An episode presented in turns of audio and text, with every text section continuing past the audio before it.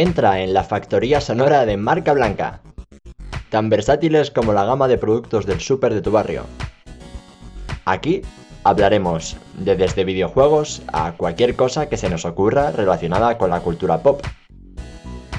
Te diríamos también que somos el podcast con mejor relación calidad-precio, pero escucharnos es gratis. Buenos días, bienvenidas, bienvenidos a un nuevo programa de Marca Blanca. Hoy eh, dejamos de lado un poquito, momentáneamente, el especial Ari Aster.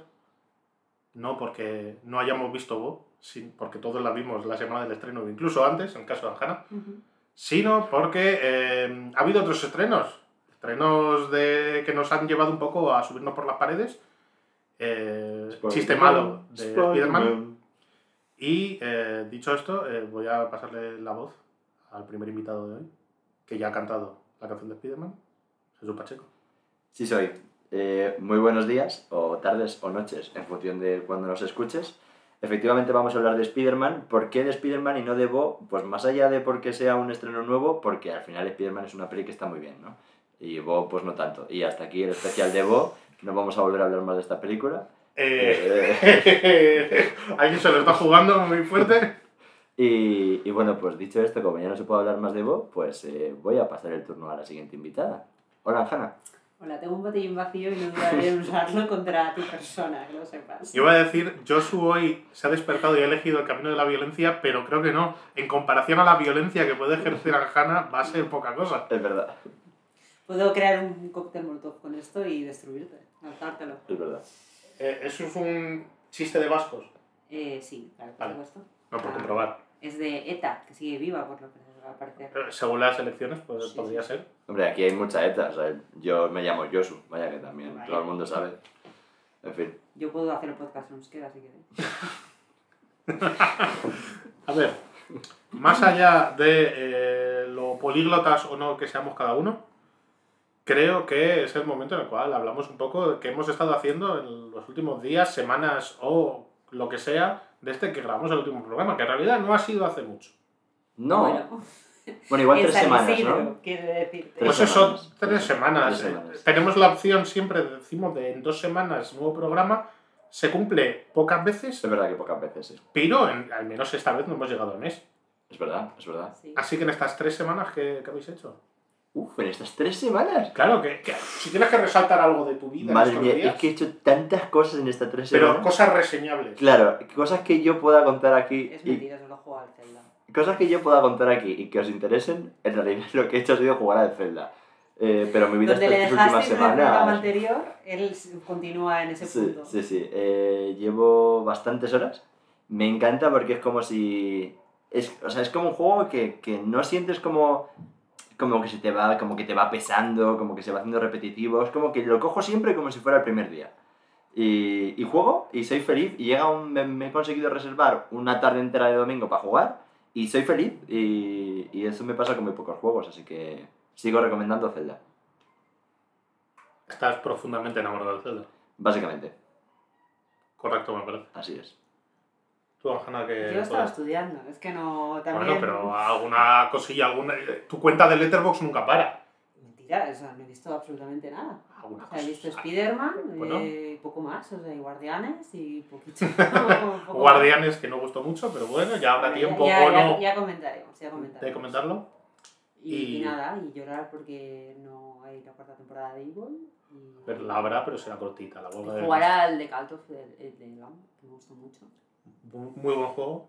Le di muchísimas horas en su momento.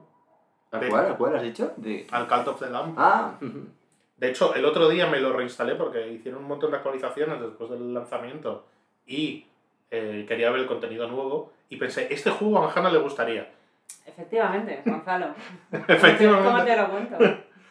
Y em, yo, como quizás sabéis, eh, tengo una situación que no tiene remedio y es una fascinación, chiste muy malo, se viene. con eh, unos juegos de determinada desarrolladora finlandesa llamada Remedy. Y claro, en un evento bastante lamentable de PlayStation hubo un faro Que de ni he visto, he de decir, que es que ni lo he Es- visto. Eso, eso que te, eso que te salvas. Eh, hubo un faro de luz en forma de linterna, de foco de Alan Wake, 2 Señor. eh, me hizo perder cualquier tipo de conexión con la realidad que nos rodea. Y dije, bueno, voy a hacer lo que una persona cuerda haría. Volver a jugarme a los juegos de Remedy como si no hubiera mañana. Ah, ¿en serio? Eh, sí, sí. Uf, qué tortura. El, el tema está en que el control que tiene Bueno, ese está muy bien. una expansión, la segunda expansión, eh, Altered World Events, tiene que ver con Alan Wake y hace de muy puente con Alan Wake 2, dije, bueno, pues es una excusa tan buena como cualquier otra para volver a jugarme Control, que no es un juego al que ya le haya metido más de 100 horas en diferentes plataformas y que tenga comprado 5 veces. Yo no haría eso porque no soy esa clase de persona. Pero la versión de Xbox eh, Series, que no la de One porque tengo las dos y son separadas, le- la tenía a medias. Había jugado el inicio para probar el ray tracing y no sé qué y la había dejado. Y dije, es el momento. Así que em, esta semana pasada empecé el juego y, y nada, pues me lo he pasado. ¿También con los DLCs ya y todo? No, ¿O estás no, con los. DLCs? Con, con todos los logros. Oh, Dios mío. Excepto que ha habido un- un- unos problemas, ¿vale? El, el juego y yo estamos en tal sintonía que ya somos uno. Eso hace que me lo haya pasado bastante rollo speedrun. Y he roto el juego. Oh, sorpresa, he pillado Espera, espera, espera, espera. ¿Dirías que has roto el control? He roto el control. He perdido el control. Pues eh, si rompes el control, cuidado que puedes Pues- tener hijos, ¿eh? Eh, uf. Tadam. Madre mía. Hostia, en Vengo los chistes de padre estamos hoy. Lo siento.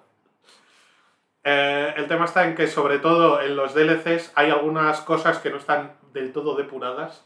Y si te lo pasas muy rápido, no saltan. Y hubo, por ejemplo, un logro que era de cargarte eh, 25 enemigos de un tipo nuevo que sale en el DLC. Resulta que me lo había pasado tan rápido que solamente me había cargado a 12. Así que no se podía sacar. Tuve que eh, farmear en un punto rezándole 8 Ave Marías a quien tocase. A Sam Lake, a Sammy Yarby, para que me saltase ese enemigo y eso lo conseguí superar. Pero después había un logro chungo de conseguir todos los coleccionables de un DLC. Dije, uff, bueno, tengo el 90 y pico por ciento, está, está fácil. Sí. De primeras, 90 y pico. Sí, sí. También dice mucho de la cantidad de horas que le he metido a este juego. obviamente. Y eh, resulta que uno de los mm, coleccionables que cuentan para ese recuento es una escena de vídeo que no me saltó porque iba corriendo a toda hostia. Oh. Y es por lo visto un bug conocido y la única forma de resolverlo es formatear partido y volverte a pasar. Volverte a pasar entero. Eh, sí, pero puedes hacer la, el truqui de cogerte la, el final del juego Sí. y empezar el DLC de nuevo. En plan, nueva partida plus. No, en plan borrar todo lo de los DLCs y empezar como desde el final del Ah, juego Vale, vale. vale. normal. Y cuando haga eso se supone que se solucionará. Porque de hecho el juego, a la mínima que recoja cualquier coleccionable, dirá, ah, le faltaba uno, ya está. Pero para hacer eso tengo que decidir si borro mi partida de todo de control. Uh. Y claro, para hacer eso necesito un disco duro, pasar el juego ahí, hacer una copia de seguridad, no sé qué, y he tenido problemillas haciendo todo ese jeribeque por una puta mierda que en realidad es un logro Sí. que no toma ningún sitio. Si en algún momento decides volver a pasarte los DLCs, si eso sucediera, avísame porque yo no me los he jugado y así nos lo pasamos juntos. Sabía que ibas a decir algo así. Vaya. Así que Qué previsible soy, es, es impresionante. Así que eh, si te metes en. Como somos amiguis. Gonzalo viaja dos, cinco segundos en el tiempo. Sí, porque sí. hoy todo lo que tú vas a contar ya lo sabía Sí, él. sí, Mira. increíble.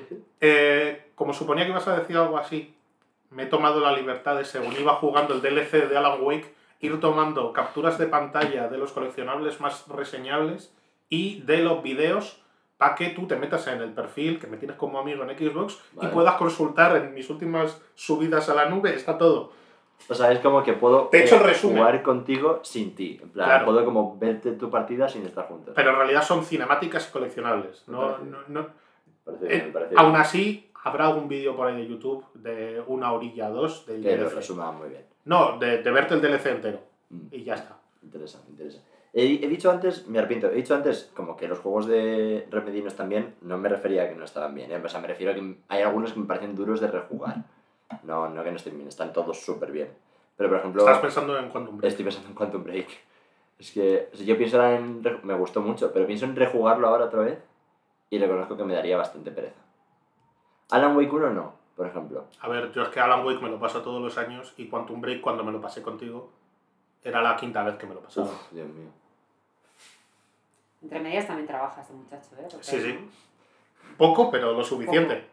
Poco, tiene un trabajo privilegiado donde puede estar jugando y trabajando al mismo tiempo. Bueno, y como ya hemos hecho el especial de Bo, ahora ya hemos hecho también el especial Alan Wake 2. Claro que sí. Este es el especial Alan Wake No, 2. no, no, esto, esto es una intro, un sneak peek de 5 minutos de lo que se viene. Vale, vale. Que es un infodump. El día de Alan Wake, pues lo va a estar Gonzalo.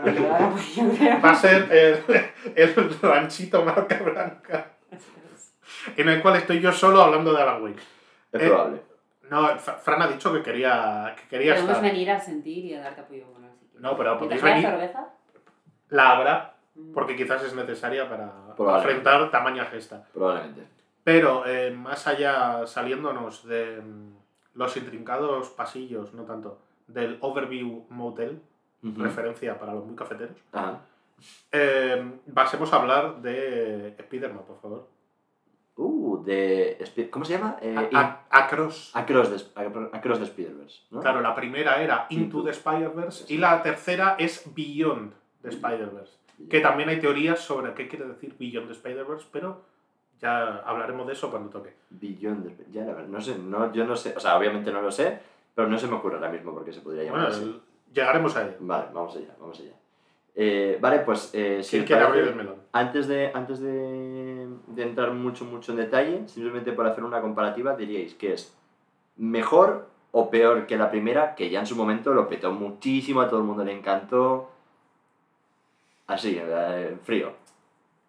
A ver, A ver. yo, te- yo tengo mis, mis más y mis, mis menos. Eh, creo que a nivel de visual es mejor la segunda, a pesar de los ataques epilépticos que te puede producir en algunos momentos.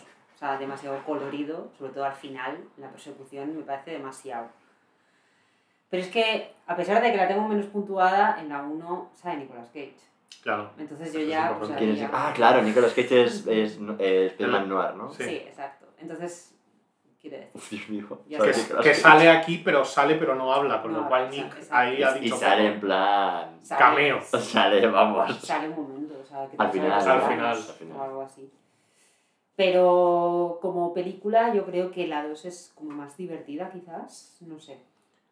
A mí me gusta más la, la primera. Mm. a prácticamente todos los niveles. Es decir, la segunda le reconozco un poderío técnico brutal. Una, una forma de plasmar el cómic en pantalla inaudita. Sí.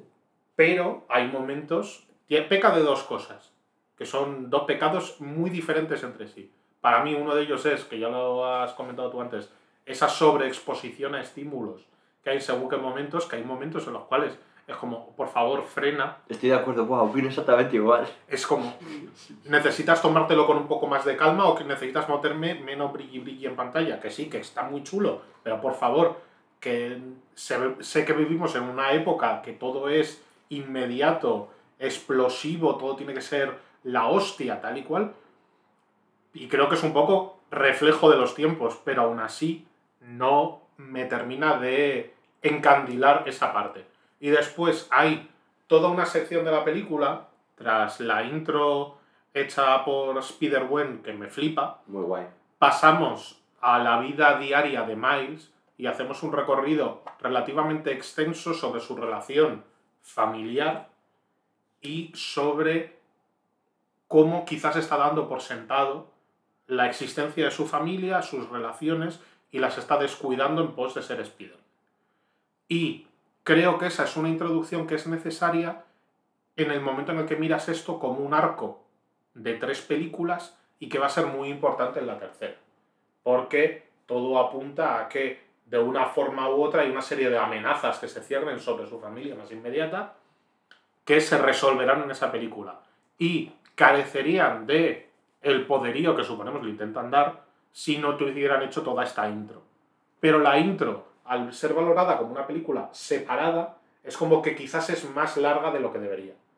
Esa media hora que tenemos ahí hace un cortapié extraño entre un inicio brutal, esos primeros 10-15 minutos con Gwen, tenemos esta media hora y ya luego acción sin límites.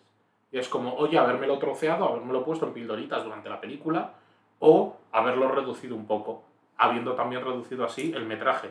Pero yo no creo que eso sea del todo cierto. Quiero decir, hay muchos momentos de parón, eh, mismamente el momento de la fiesta, cuando él va con las tartas y todo O sea, eso. Pero eso es, al- eso es el de la zona que yo llamo el inicio. Esa- eh, sí que es O inicio, sea, que si- es si minuto refieres a la 50. parte- Eso, ya pasa mucho tiempo. Claro, pero que es- la mitad de la película. No, no, no es mitad de la película, son como 50 minutos, una cosa así, porque iba yo mirando el móvil, que fue sintomático. Pero a nivel, a nivel de, de sensaciones, a mí no me da la sensación de que sea al inicio. No, Claro, porque tenemos esa de hecho, a mí, sección de Spider-Gwen, que es como el inicio más inmediato, pero cuando pasamos el foco a Miles, para mí es, no voy a decir que es un reseteo de la Pero película. es que todas las películas de superhéroes son así. O sea, quiero decir, no, no te está haciendo nada que no hagan el resto de películas. O sea, al inicio es como la parte más, más Calmada. calmada, más polite, más no sé qué, y al final es como la explosión. A Es ver, que no- así funcionan las pelis, así funcionan los No digo que sea tan extremo como el Hulk de Ang Lee, que Vamos a empezar a meternos en estos reinos. temas Antes polémicos. hemos hablado de Thor 1, podemos hablar de Thor 1 otra vez. No, pero que esa era una película que tenías como hora y media de científicos y militares dando la chapa y de repente eh, cogen los poderes y Hulk aplasta. Eran como... Perdona, o sea, nada, nada se parece a eso como los, la última de los Cuatro Fantásticos. Que es No la como visto. cuando, No, no cuando me la he visto. parece... No la he visto. ¿No lo habéis visto? Pues es eh, la intro todo el rato y cuando parece que va a empezar, se acaba la peli. o sea, es como cuando ya cogen los poderes que dices, ahora me interesa la peli. Se acaba y ya nunca más se supo porque fue, es una mierda. Porque, en fin, pasaron cosas. Yo- o sea, yo estoy bastante de acuerdo con lo de, con lo de que la peli es como que está todo el rato en un momento de acción muy vasta, ya, y ya no es solo acción, sino como de un ritmo muy frenético constante, independientemente de que haya o no acción, pero que están pasando como muchas cosas, y yo sí que no te... A ver, bueno, por, por empezar en orden. A mí la primera me gustó muchísimo, la segunda me ha gustado muchísimo, creo que la primera me gusta más como primer impacto, también por como que visualmente fue muy impactante y tal, y no había visto nada así, a lo mejor eso también hace que, mm, bueno, pues que me guste más en general. Pero la segunda, a que me parece que tiene un guion mucho mejor, em, hay, un, hay un momento de la peli que cuando sales, sales como, como cogiendo aire, como diciendo, Dios mío, es que la puta peli no ha parado en ningún momento. O sea, ¿cómo es posible? O sea, que agradecías esos momentos, por ejemplo, hay un momento con tartas, bueno, una historia de la familia que tenía que llevar Miles unas tartas, eso como a la mitad de la peli o lo que sea, eh, que es como, por favor, puede haber más momentos como este para que yo coja un poco de aire y, y, no sé, y como que me sienta un poco más de que la trama no va solo como de correr y de, y de que están pasando cosas, y están pasando muchas cosas y mucho peligro todo el rato. Es, es un poco agobiante, me, pare- me pareció un poco Pero, agobiante. pero no creo que sea por el guion ni cómo está estructurado, sino porque por, por, por todos los colores que tiene. O sea, Puede ser, es puede por- ser. es- yo creo que es más por un tema visual que por un tema de, de Puede historia. ser. ¿eh? O sea, yo creo que si toda la parte eh, de la persecución final, cuando, bueno, Sí. decir, eh, yo creo que si eso a nivel de técnico hubiera sido más calmado, no, hubiera, no te hubiera dado esa- impresión. Es como que dan ganas de decirle, por favor, ¿podéis dejar de eh, estar con las telarañas? Os sentáis un rato en un sofá y charláis tranquilamente Bueno, pero 10 eso, minutos. eso en los cómics se da relativamente poco. ya, ya, ya, está claro. por eso te digo, o sea, que tiene sentido que se hagan una película como un cómic, formato cómic. Eh, A más eh, no poder. a- a más no poder, la, la trama y cómo, y cómo está estructurado sea así, porque es que es así en los cómics. Ahora, dicho esto, también digo que saco este punto que yo comparto y que me parece que no es tan positivo, pero porque obviamente pues algo malo hay que comentar. A la peli a mí me ha encantado, ¿eh? O sea, me ha parecido No, no, increíble. bien, A ver, yo le he puesto un 4,5 sobre 5 en Letterboxd, Claro. es decir. Pero es que la primera le puse 5 estrellas y me quedé tan a gusto. Que de hecho en Letterboxd es donde supuestamente es la peli número uno de la historia, en fin. Eh, sí, bueno, que la película está teniendo un éxito de crítica y público importante. Tanto es así que en IMDB primero saltó que era la, según las votaciones de la gente y con más de 50.000 votos, que era la hostia. Es como, hostia, esto es no poca gente votando para los estándares de IMDB. La sexta mejor peli de la historia, solo superada por El Padrino, eh, 12, 12 hombres. 12 hombres sin piedad y O sea, sí. de, el The Dark Knight de Christopher Nolan que por alguna razón está ahí tan, tan arriba, que oye, a mí me gusta mucho su película, pero, entre las cinco mejores de la historia, hostia, es... mucha Bueno, y entre las seis mejores de la historia que esté Spider-Man, también te digo, a ver. Bueno, pero sobre eso, sobre eso después ha salido la siguiente noticia, que es que en eh, Letterboxd, es la aplicación ahora cinéfila por Es antonomasia, Finete bien. eh, buen resumen, es la película con mejor nota media de la historia, que sí que está ahora mismo en 4,7 sobre 5, con solamente en 5 estrellas, gente que le ha puesto la máxima nota posible, hay 215.000 personas. Que también creo que pasa una Que cosa con por, Spider-Man. por un lado me ha servido para ver IMDB es el pasado, Letterboxd es el futuro, solamente en gente que le ha puesto la máxima nota y hay más de cuatro veces más que la gente que ha puesto nota en total Pero en eso, eso es por una razón muy simple y es porque la gente solo va a ver cosas de superhéroes.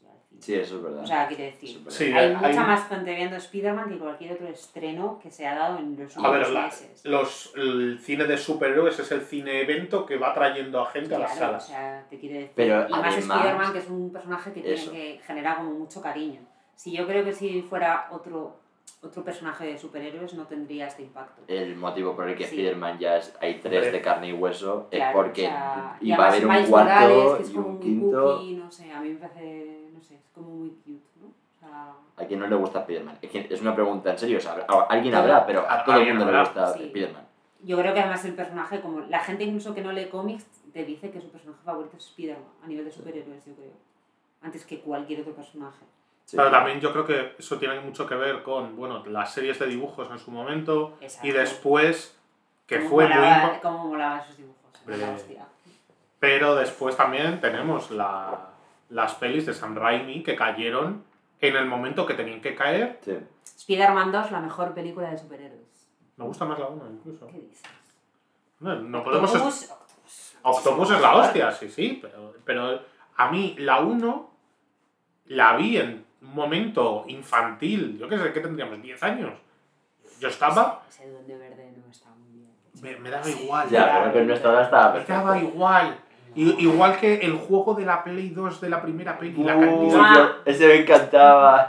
que me, me lo, me lo pasé en la Play 2 y en la GameCube, en las dos. El- Era- era el control antes de buitre, control. ¿no? ¿No sería el buitre en ese Salía juego? el buitre, salía Soccer, salían un montón de gente que no salían. Incluso había también eh, puntos de recarga de la telaraña que es como, si este Spider-Man la saca de forma orgánica, ¿por qué tengo que recargarla? Es verdad. Sí, ciertamente. Es verdad, es verdad. Pero nos estamos yendo aquí El mana. por el baúl de los recuerdos. Uh, Yo quiero comentar una cosa, así rápida, que mm, me ha gustado mucho porque creo que es la primera vez, hola, está diluviando, Mm. creo que es, no la primera vez, pero que de las primeras veces en las que hay como un mensaje un poquito antifa, por fin, en los superhéroes, eh, que no se daba mucho hasta ahora. Por ejemplo, sí, fatal. pero fatal, fatal, fatal. todo, todo viene en realidad porque es Miles Morales. Por supuesto. O sea, eh, Spider-Punk, te, te amo, te quiero. El, muchísimo. el o sea, Spider-Punk todo- toda esa parte antifa doblado por Kaluuya Genial, o sea, me, me genial. gustó mucho. Me gusta mucho el... Que luego salga Daniel Kaluuya también. Hay un momento en que dice esto es una metáfora del capitalismo. Exacto. Creo que es muy gracioso, Sí. la verdad. Y también me gusta que incluso el propio villano, cuando va a, a robar, le dice: No te estoy robando a ti, estoy robando a los bancos que son los verdaderos eh, mal del mundo. Y tú tienes un seguro, así que no te preocupes. Bravo, bravo. A mí, podemos ya empezar a hablar de, de cameos, de historias, de mierdas. Sí. Me parece un poco... Hubo un momento que yo quizás pegué hasta un chillido de emoción, que fue cuando apareció Childish Gambino, señor Clover, haciendo de eh, Prowler en live action en la película. Y fue como, ¡hostia! Yo no sabía quién era. Como que no sabías. Por No. favor. No, No no, está antes hablando de, de community. no, no, no, no Pero es que era. eh, esto es importante, porque Community es fundamental en la existencia de Miles Morales. Pues, o sea, pues ya me parece bastante. Pensaba que ibas a decir, para empezar, en la asistencia de Spider-Man. Ya te iba a decir, bueno, a ver. Miles Morales como Pero- Spider-Man, Vale. el, el tema está. Y esto no son invenciones mías, sino que lo puedo mostrar con datos, factores. Nos vamos a 2012.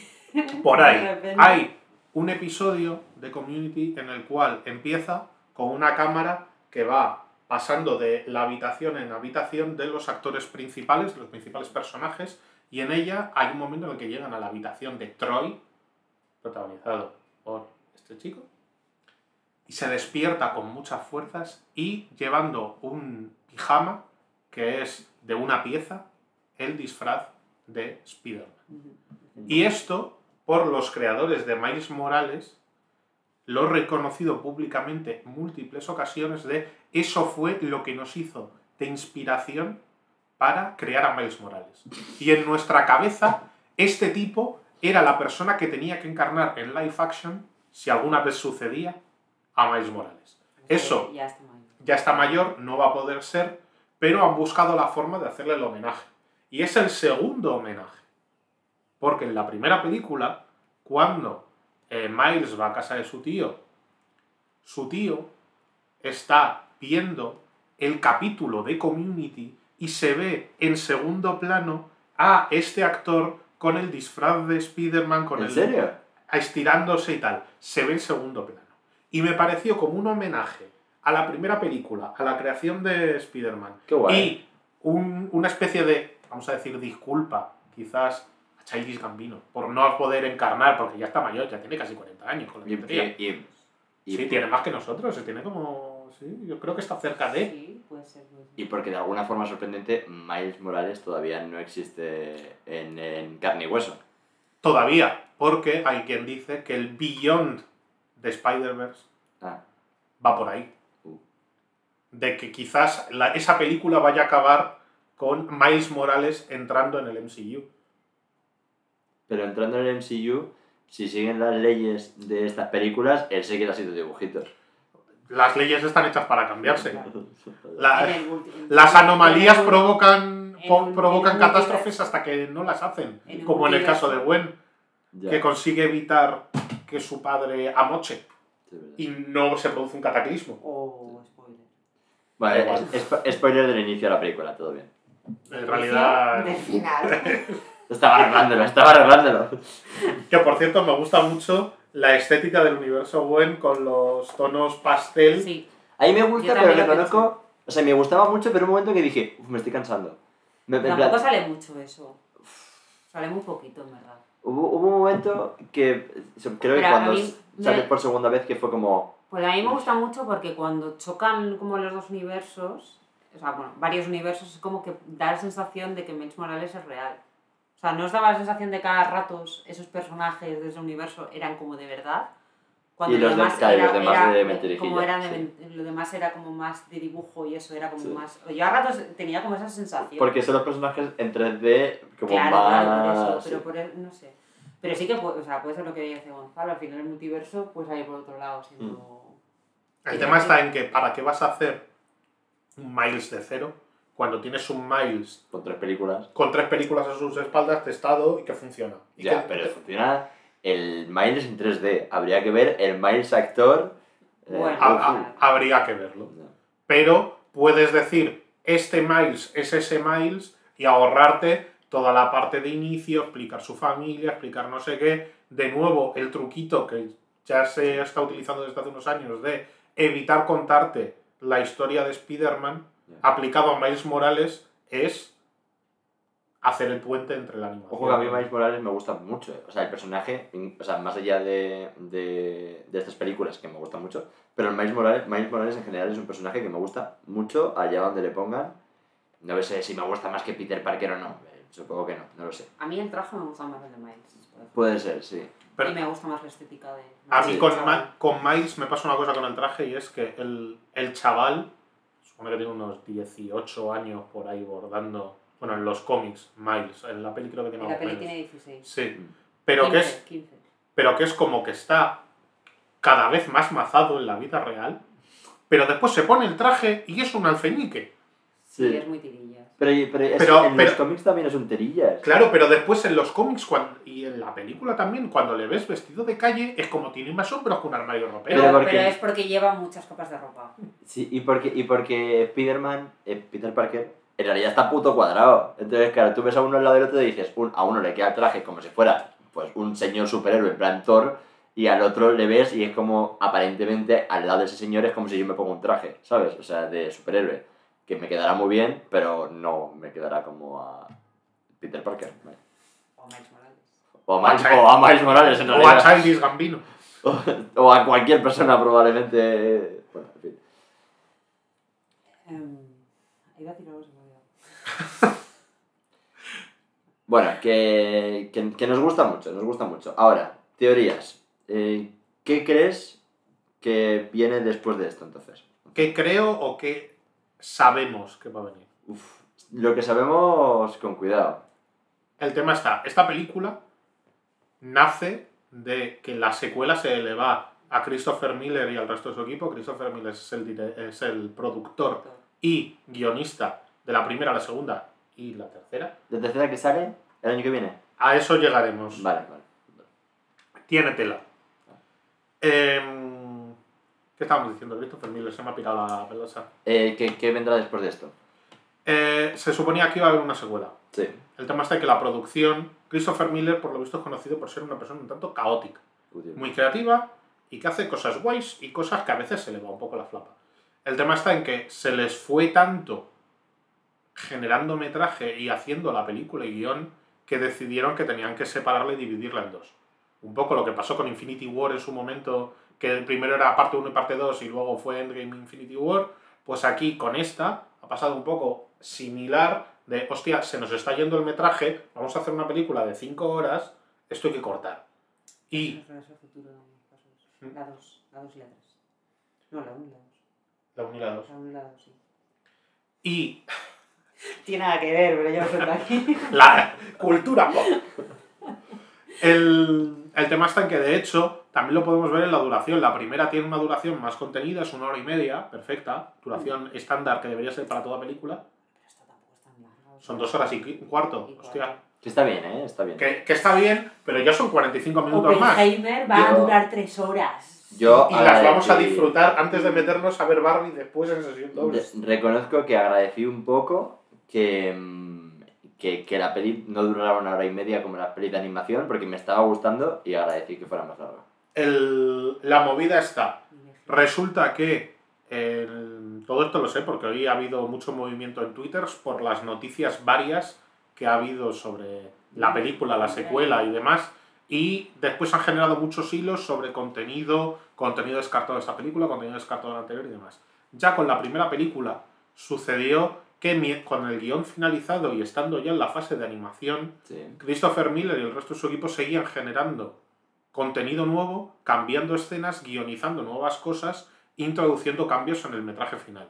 Por lo visto, tanto es así que Ganki, que es el amigo, compañero de piso de tal, tiene un papel testimonial en la primera Sí. película, pero parece ser que no te voy a decir que era protagonista, pero que tenía un papel muy, muy gordo en la original y que si tú te metes en los extras, en cantidad de escenas eliminadas hay casi otra peli extra. Que de hecho puede ser que sea el, mi pasatiempo de esta noche, buscarme el Blu-ray y ponérmelo, porque no me he metido en los extras y va a ser mi momento de comprobarlo. Y eso mismo ha ido sucediendo a lo bestia durante el proceso de creación de la secuela, tanto es así que se ha desdoblado en dos películas y aún así ha habido mucho cambio y mucho recorte en esta.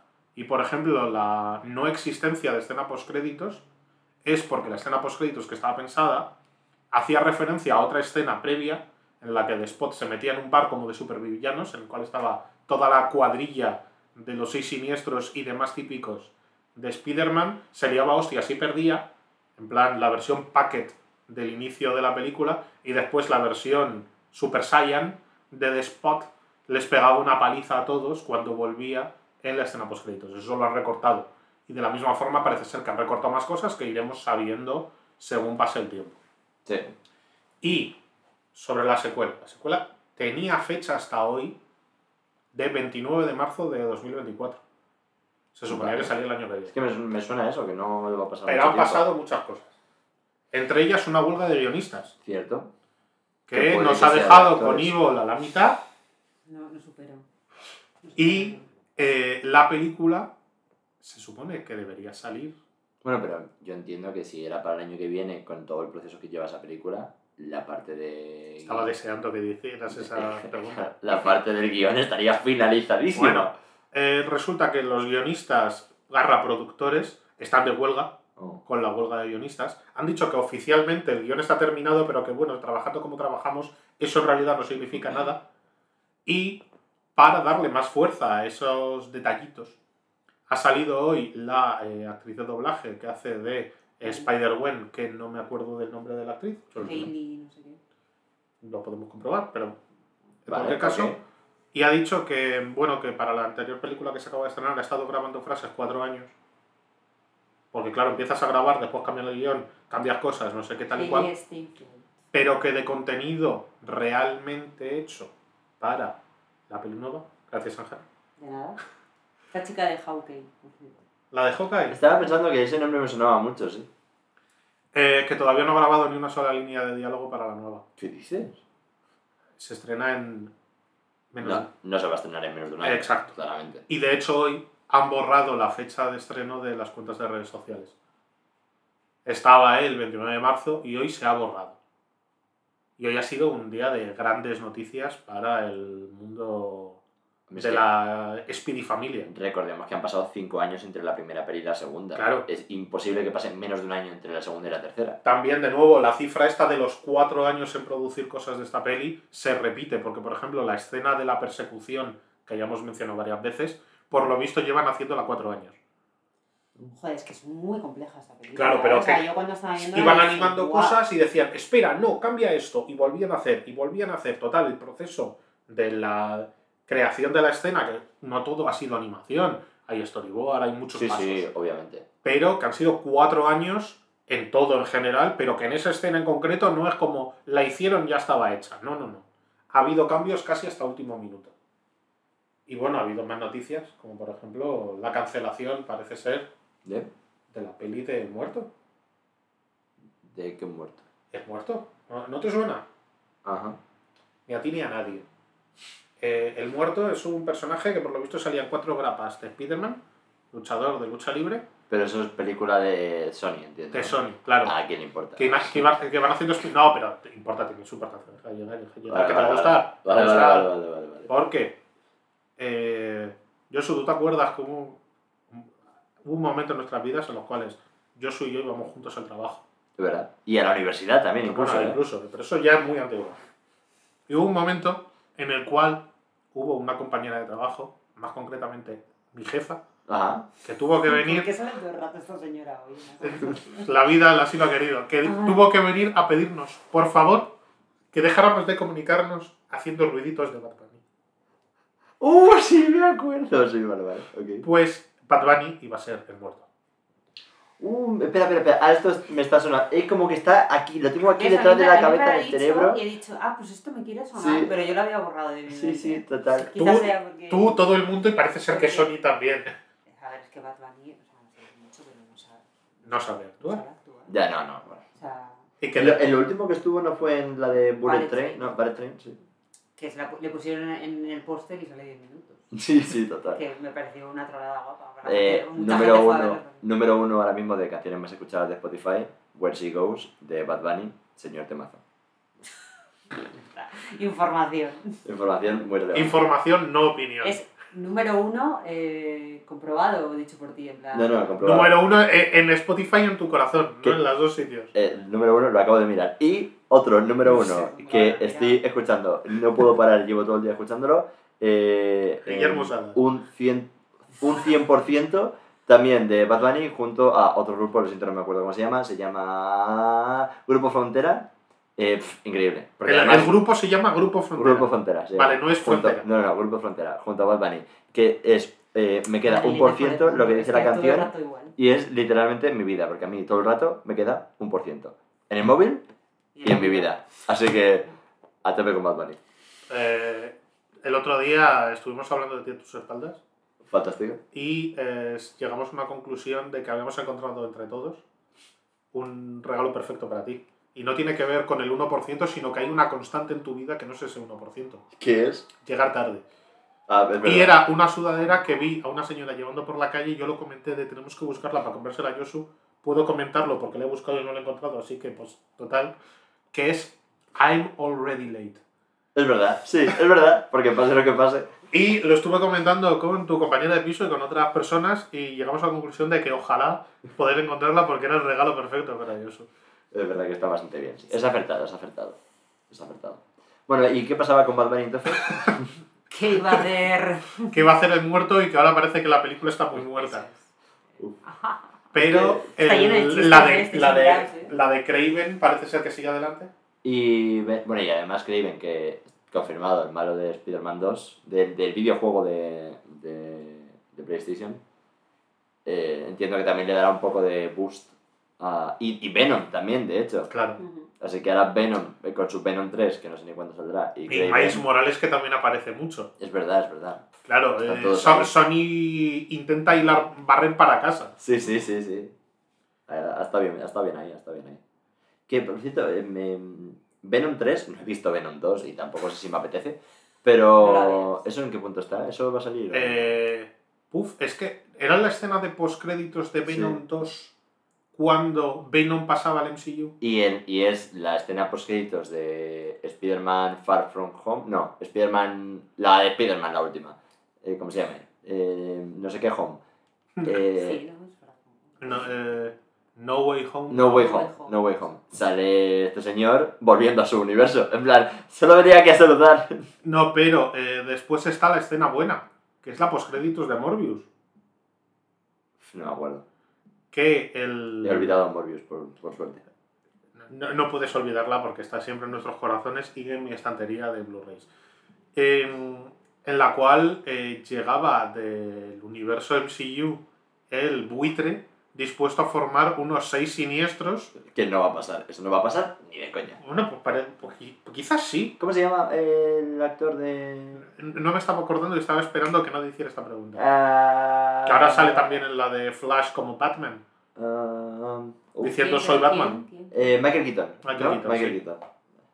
¿Qué? ¿Pero qué? ¿Por qué estáis Que es el? Porque, porque es el buitre en el Ah, es MCU verdad, es verdad. y en Morbius se trasladaba al universo Morbius. ¿Cómo se trasladaba? ¿Qué le? No, no- no lo sé, eh, tampoco creo que estuviese muy bien explicado como nada en Morbius. Yo es que los traumas los borro, yo no me acuerdo de Morbius, ni de Venom, ni de nada. Yo, yo es que Bueno, Morbius es un trauma que disfruto, es decir, el, la tengo en Blu-ray. Dios mío. No, Faro se compra todo. en Blu-ray. No, en realidad me la regalaron. Pero si no te lo hubieras comprado. Claro, el, el tema está en que la tenía en el carrito de Amazon, sí, no lo voy a negar. ¿Por qué te compras que no entiendo, o sea... Con mierda se está refiriéndote precisamente a esa y a Dune, ¿no? Efectivamente. Efectivamente. Al hijo de Rebecca Ferguson. Eh, hay- voy a hacer un- una parada por la tangente. Ajá. Como, como en todo. ¿eh? como en todo hoy. Pero eh, estamos llegando al final una hora sin tener que recurrir a los otros temas que teníamos en nevera. Ah, no, yo voy a hablar de Guardianes. ¿eh? Ah, sí, sí. Tú, tú vas a hablar de eso. En cualquier caso, Pero habla de Rebecca Ferguson. nosotros no somos de criticar a nadie por su aspecto físico ni por sus defectos. Eso que esté por delante. Pero automáticamente se borra todo lo anterior. Se da un caso, Pero, a ver, es una cosa que sucede en Dune. Yo puedo criticar Dune, todo lo que queremos. claro, ella tiene bula papal para Dune, con lo cual ya de ahí partimos. Con ese punto de partida está permitido. Vale, ok. En Dune aparece como la madre de Timothée Bechamel, Sí. Como la madre, no, la madre. le- la actriz Rebecca Ferguson, ¿no? Se llama así. Efectivamente. Vale. Y Ok. esta mujer tiene un. Que, que la mujer está muy bien, pero que Sí, tiene un defecto. Tiene un defecto muy claro. Ok. Y es que hay un ojo que cuando está mirándote de frente, el ojo está mirando para Wisconsin. Vale. Pero porque está ahí mirando a la cámara, a ti y a ti No, no, no, no, no. Eh, eh, eh, está como un camaleón. está enfocando dos cosas a la vez. Sí, tiene visión en 360. Igual es que se ha comprado la nueva gafa de realidad virtual de. de. De, Apple, las de 3500 cucas. Sí. El, el tema está en que tiene un ojo que de vez en cuando se le va y muchas veces no se nota, pero hay momentos en los cuales si lo sabes, lo ves. Y ahora es la protagonista de Silo y ha habido un par de veces que es que... ¿Pero es- ¿quién, quién te dijo eso? Seguramente en el programa Dune lo dijo también. eh, creo que sí, pero no, me lo dijiste cuando estábamos hablando nosotros de que habíamos... De que es acab- una mierda Dune. Sí. Más o menos. Tenemos diferencias de opinión. Yo opino que no está mal. Lo tuyo que es una mierda infecta e insalvable. Por lo visto va a tener un papel mucho más relevante en Dune 2, a pesar de que en el libro en la segunda mitad no lo tenía. Esto también Sí, es noticia de Rebecca Rebecca Frozen. Sí, me- me la- no me la puedo más. Ya, ya lo sé. Pero la verás. Seguramente. Hombre, claro la a no, no, puedo, no puedo criticar si no lo veo. Cierto es. Eso se estrena este año, ¿no? Sí, para, mi Navidad. desgracia, sí. Para Navidad. Este año solo hay malas noticias. A ver, la Navidad nos trae por un lado el turrón de, de Suchar con Oreo y por la otra eh, Dune. Oye, y en dos semanas eh, serie nueva de Marvel. La de... La de Secret Invasion, Sí. que nadie se está acordando de ella porque a nadie le importa y Marvel no, está haciendo no, promo. Que sí.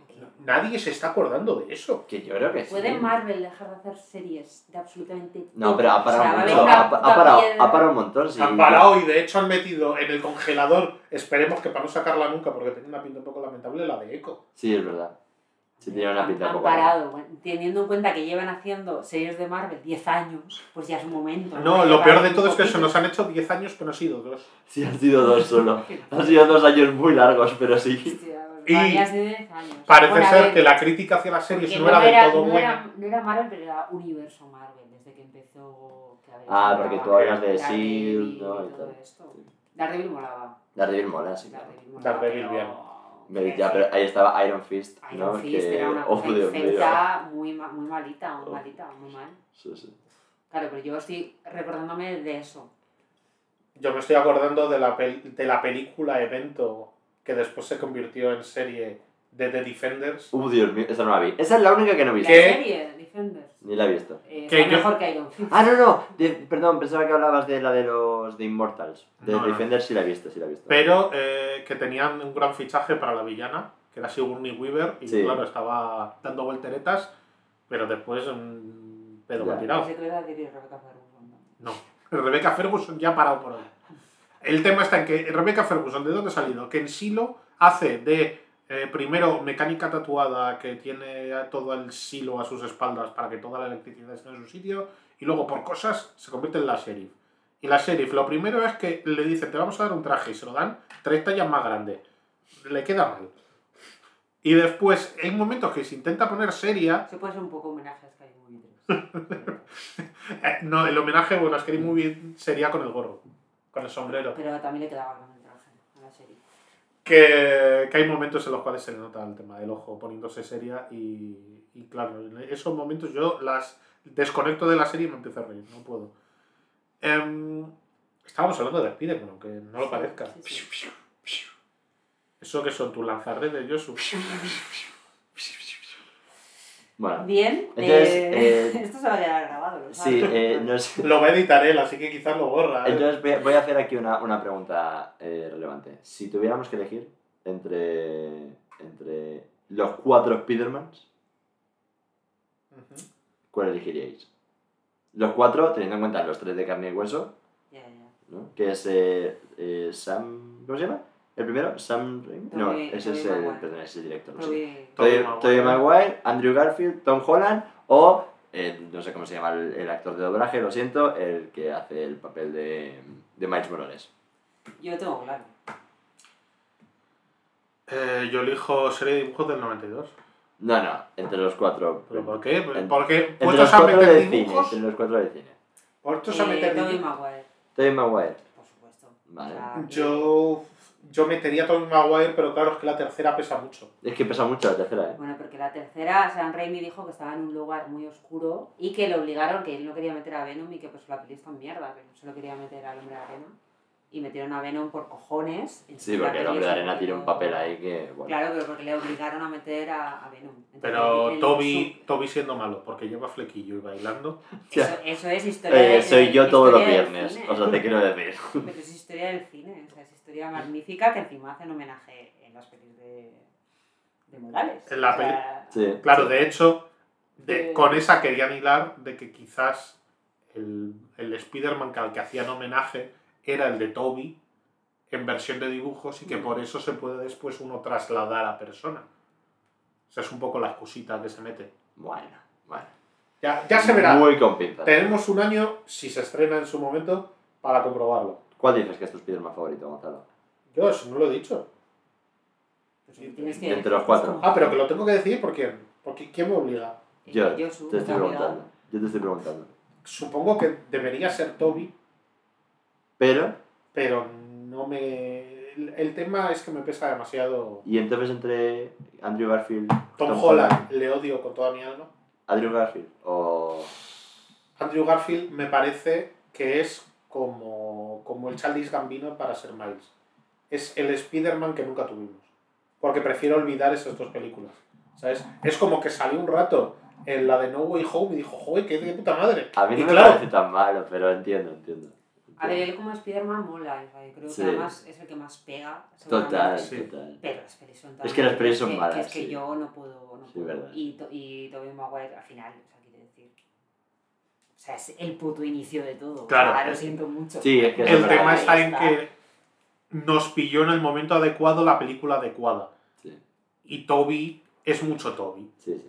Es verdad. Sí. Toby es, es Spider-Man. Y sale James Franco. A mí me. Te, es quiero, verdad. te total. quiero decir. Total, total. Te total. quiero decir. Pero a mí me encantaría que Andrew Garfield, que no es mi Spider-Man favorito, pero sí que me está. ¿Cuál es el encantaría. tuyo, por cierto?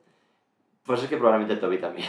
Es, es que el de- todo el mundo, ah, no sé qué flequillo. El de todo el mundo es Toby. O sea, Sí, decir, sí. ya está. Pero me encanta. Tom Holland también me gusta, Andrew Garfield también me gusta, obviamente Miles Morales.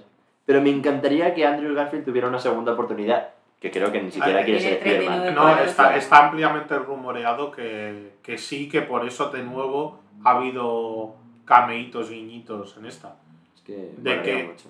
Si se hace que un Spider-Man pase al universo MCU y tú no tienes un Spider-Man propio en tu Spidiverso, quizás tienes que rescatar, ahora abriendo el multiverso y tal, trasladarte a uno para tus películas. Y la solución parece ser, dice los mentideros de internet, que es Andrew Garfield. Pero ¿y, y, y qué pasa con Tom Holland?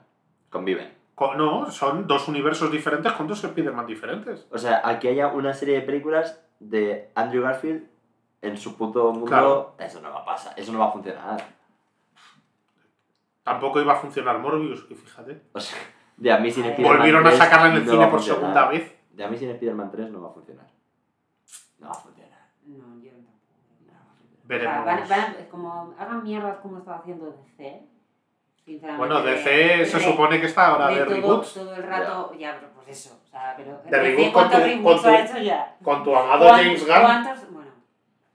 eh, Eh, Guardianes de la Galaxia 3 me parece un truño. O sea, un truño. Las se ha me- probado. Y que creo que lo voy a suspender. Es que cada vez que pienso en ella, o sea, se me hace como mucha. ¿Qué nota le pusiste cuando saliste del cine? Un A las cinco. Guardianes de la Galaxia. Un 5, pero por. no sé por qué. Porque. porque sale un perro.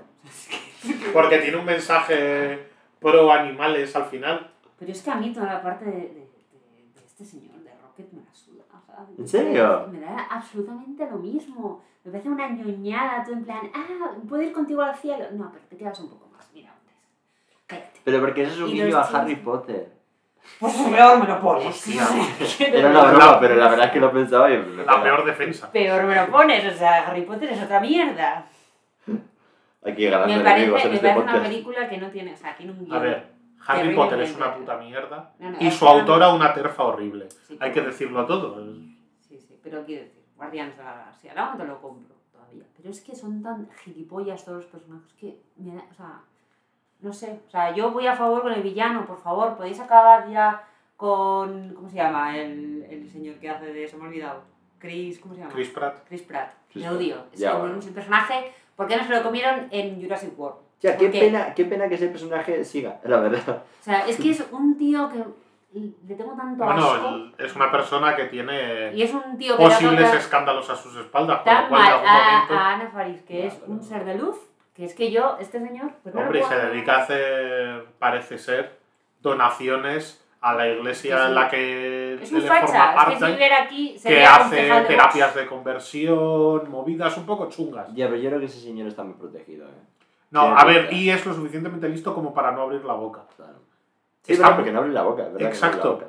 Él es lo suficientemente inteligente como para saber estar callado. En cualquier caso, eh, a mí Guardianes de la Galaxia 1 me gustó muchísimo.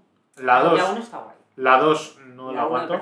La 2 es un poco mala, la verdad. Pero es que a mí Pero la la me tre- parece- me parece Pero peor. la, la 3 Está muy guay. me, también está... la pondría al nivel de Mira. Speedy última. ¿Qué dices? Por A favor, ver, no, por no, favor, hombre, no. por favor, No, por favor. voy. Me Yo- yo- por la ventana de tu casa. Es buena, ¿eh? A mí, me- a mí Guardianes de la Galaxia 3 me gustó mucho. Mira, ya, ahí no decías tú que no se me No. me, no me pareció eh, la mejor película del universo. Eh, no es Spider-Man mm, No Way Home, por ejemplo. Que, perdona, Pero es una esa es la mejor película del universo, del multiverso incluso. No, no, pero así de las recientes de Marvel, no es Spider-Man No Way Home. Pero es una película muy buena. Pero si Spider-Man No Way Home Es un película. ¿eh? Pero, o sea, ¿cómo os puede hacer gracia los mismos chistes que se reciclan desde la puta primera película? Porque funciona. ¿Qué va a funcionar una persona que dice, ah, soy gilipollas, Drax es tonto? Es que de Bueno, la- pero "Ah, después- tiene muy buen corazón. Lleváis diciendo eso durante... eh, ¿Cuántos ver, años ya? Pero lo de que tiene buen ya. corazón y que se lleva bien con los niños y tal, eso es de esta, no es de antes. Drax O sea, y, y la- y Mantis son increíbles. Drax y Mantis son Qué, un puto coñazo. qué pena ¿no? que se separen y que probablemente ya nunca les volvamos a ver. Gracias a Dios. Que- Juntos. No. Gracias a Dios. Sí, en DC. Eh, eh, pero como Drax y Mantis. Porque ya le preguntaron abiertamente a James Gunn, que ahora es el nuevo gerifalte máximo de DC, y de hecho está ahora haciendo el guion de la película de Superman, y es como el equivalente al Kevin Feige, pero en DC ahora mismo. Sí. O sea, ahora- Le preguntaron si iba a fichar- de la Galaxia en plan, Superman, te vas a tirar un pedo o algo así, porque es los chistes que Bueno, lo veremos en unos años cuando salga, todavía están escribiendo el Espero estar muerto. Y, y viendo cómo está el tema de escribir guiones, lo veremos en Claro. muchos años. En cualquier, Ahora agradezco la huelga. en cualquier caso le preguntaron abiertamente si iba a contratar a gente con la que había colaborado de Marvel, y dijo, sí. Bueno, es normal, claro. Y dice, de, oye, tengo un grupo de gente con el que funciono de la hostia, sería de locos no intentar llevármelos a mi nueva etapa, sobre todo si ellos están cerrando su etapa en Marvel. Claro, claro. Se podría llevar a Chris Pratt, por ejemplo. Ese creo que no va a ser. ¿eh? Espero que no. Imagínate Chris Pratt como Batman, ¿no, Hanna? ¡Oh, Dios mío! Pues mira, ¿sabes el tatuaje en el brazo? No es que me lo borres, es que me, me corto el brazo. Yo te vería más con un cúter haciéndote, retirándote la piel a tirar, pero... Sí, que era, ¿verdad? Eh, bueno, en fin. Eh, eh, El Joker parece Chris Pratt, efectivamente. por favor. No sé, o sea, basta ya, James Gunn. O sea, basta. Tú no- le pides a James Gunn que se rinda y entregue las armas, ¿no? que no sé, que se dedique a otra cosa. A lo que sea, menos a hacer películas. De, por lo menos de superhéroes. Pues lamento decirte que va a haber muchas películas de superhéroes por este señor. No, y en general, yo creo, en la vida. Sí, yo creo que va llegando el momento de darle un poco carpetazo a este asunto. Con un especial Marvel al final. Sí, ¿no? Hemos hecho ahí un poco la hilada. Nos hemos ido balanceando por las telarañas de Spider-Man hasta llegar a Guardianes de la Somos, Galaxia. somos tres Spider-Man más, ¿no? chistes Esto no es un chiste, es una forma de hilar. Somos, Nunca mejor dicho. claro, es que al final estamos en el Spider-Verse y bueno, pues somos tres personajes más interpretando a nuestros propios Spider-Man. ¿No? O sea... Eh, estás diciendo que en el multitud de universos Marvel hay uno en el que tú eres Spider-Man, ¿no? Sí, sí, probablemente sí, de hecho. Probablemente- A ver, no me habéis escuchado antes. Pss, pss. La prueba definitiva de que yo soy Spiderman. Podría ser eso que estuvieses llamando a algún animal de granja, ¿sabes? Una de dos. Bueno, y dicho esto, ahora sí, es el el momento de... 2080, aquí en... Es el momento de despedir este podcast. Ha sido un placer estar con vosotros. Nos vemos en dos semanas. En- O- o no. O no, en el que entre medias pasará un No E3, un, Sam- un, un inicio del Summer Game Fest, que ya comentaremos con vosotros. Inicio y final, en dos semanas esto se ha dado ya el carpetazo. Eso es verdad. Bueno, pero el Summer Game Fest es muy summer. Seguro que es a lo largo del verano van pasando cositas. Por favor, no. Bastante tenemos ya con los eventos estos de dos y tres horas, como para que encima me intentes colar más. Que ayer Capcom anunció uno nuevo, por favor. Mañana, Capcom. mañana evento, ¿eh? Mañana evento del Doritos. Ya Dos horitas. habrá que ver. Cuando escuchéis esto probablemente ya habrá pasado. Ya lo habremos sufrido. Ya nos contaréis qué tal. Pero lo importante está en que el- ahí mañana está confirmado gameplay del juego más importante de este año, Alaway 2. Con lo cual, eh, yo estoy a tope. Y, de hecho, después de eso, hay un evento que no es el Summer Game Fest, pero es junto al Festival de Tribeca, han hecho el Sí. Tribeca Games Fest, ¿vale? para presentar juegos allí y hablar también de la conexión entre el cine y el videojuego. Verás. Y hay, una, eh, hay una, un simposio, hay una charla en la cual vienen dos de los grandes maestros del guion sobrenatural. O sea, es decir, por Sí. un lado, Sam Lake, Ah, conocido por no sé por qué. y todas las movidas de No sé quién es. Remedy, y por el otro lado, nuestro amado y queridísimo Mike Flanagan, que van a coincidir juntos durante una hora para hablar sobre los entresijos del cine de terror. Antes de eliminar a James Wan, deberían eliminar a Flanagan, el Bacturras. Pesadilla de. La ha Eh, sacado a propósito, ¿no? Hombre, que se para- ha para- propósito. Ya sabía yo. Bueno, y ahora, mientras están sacando las navajillas, cosa que está ocurriendo en riguroso directo, eh, de- despedimos este podcast. Venga, chao. Un, Chao. un- un abrazo grande. Adiós.